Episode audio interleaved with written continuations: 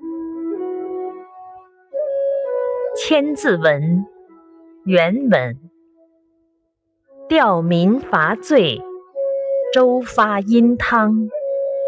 坐朝问道，垂拱平章。解释：安抚百姓，讨伐暴君，是周武王姬发和商王成汤。贤明的君主坐在朝廷上，向大臣们询问。治国之道，垂衣拱手，毫不费力就能使天下太平，功绩彰著。注释：周发，西周的第一个君主，武王姬发。他讨伐暴君商纣王而建立周朝。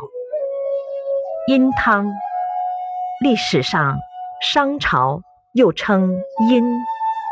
成汤是第一个君主，他讨伐夏朝暴君桀而建立商朝。垂拱，语出书武成，纯信明义，崇德报功，垂拱而天下治。意思是不做什么而天下太平，多用作称颂皇帝。无为而治的套语，平章，平指太平，章通章，章明显著。